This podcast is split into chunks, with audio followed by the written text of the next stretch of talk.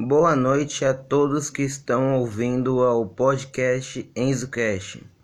E hoje teremos um especial ao Dia da Consciência Negra no Brasil, que é dedicado à reflexão sobre a inserção do negro na sociedade brasileira.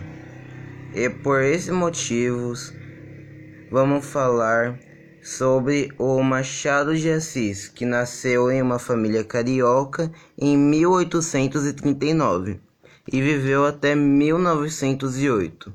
Ele é considerado um dos maiores escritores do Brasil, e para isso acontecer, ele teve que começar cedo, como autodidata.